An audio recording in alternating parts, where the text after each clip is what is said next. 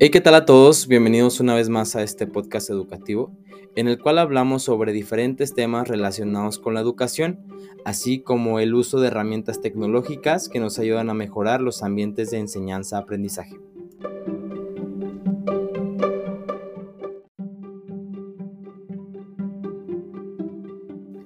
Como siempre, traemos a la mesa temas que son relevantes o incluso temas que causan confusión entre los docentes tratando siempre de resolver sus dudas o paradigmas existentes en relación.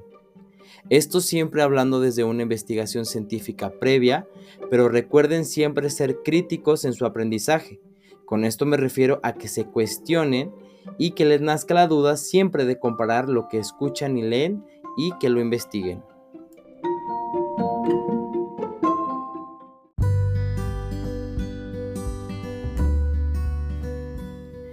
El día de hoy hablaré acerca de un tema muy particular, las limitaciones de la educación a distancia. Pero, ¿qué es la educación a distancia?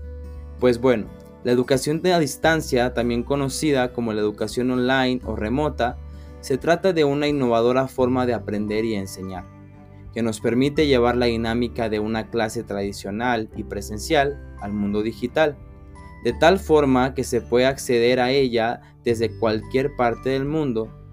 En esta el alumno y docentes podrán conectarse en un entorno virtual y ya sea desde sus computadoras, tablets o dispositivos móviles, siempre necesitando una conexión a Internet, permitiendo así el uso intensivo de las facilidades que proporcionan las nuevas tecnologías digitales.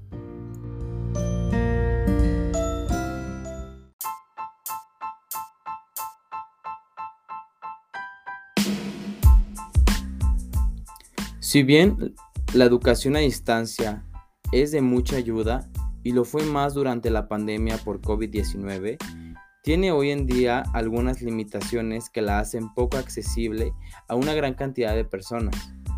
Por ejemplo, hay ciertos tipos de aprendizaje en el que la educación a distancia hace más difícil y exige un mayor número de información y calidad de recursos. Y si hablamos de lo costoso que es que las instituciones inicien un programa a distancia y su nivel de equilibrio y rentabilidad demanda bastante tiempo. Esta educación requiere de habilidades y comportamientos de estudio independientes en cada alumno.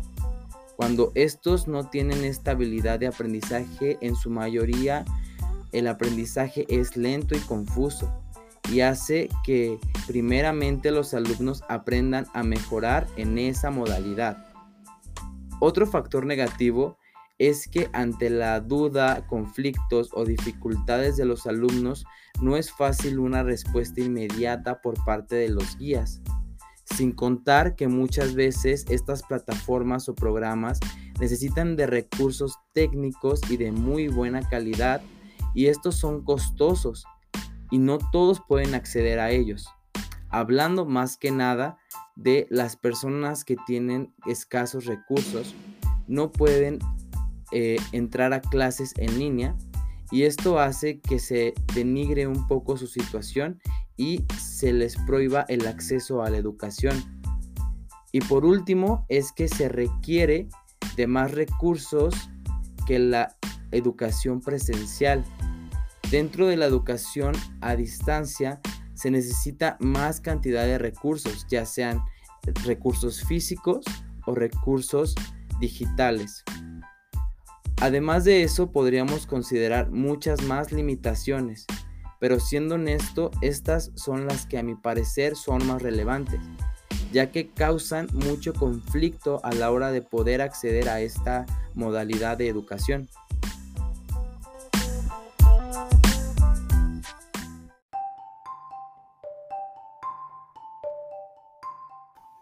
En resumen, ya vimos que la educación a distancia cuenta con muchas dificultades, pero esta modalidad es relativamente nueva.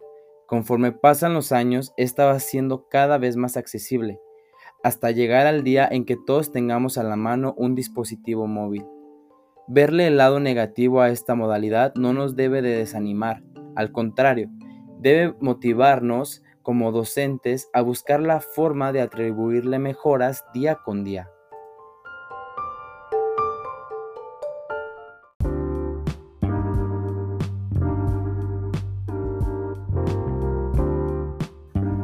Como conclusión, me gustaría agregar lo que yo como profesional de la educación propongo para mejorar las limitaciones que esta modalidad educativa a distancia presta.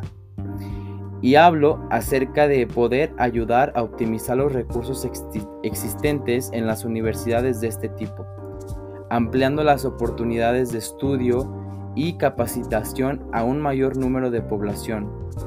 Todo esto incentivando tanto a docentes como alumnos a la investigación en el campo de la tecnología educativa y de los medios de comunicación, siempre buscando el beneficio de todas las personas que quieren y necesitan acceder a este tipo de educación.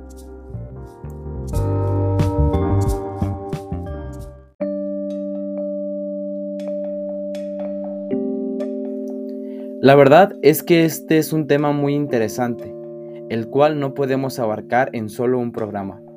Espero que les haya sido muy relevante y recuerden que la educación debe de ser siempre la puerta de acceso a la superación. Muchas gracias y hasta luego.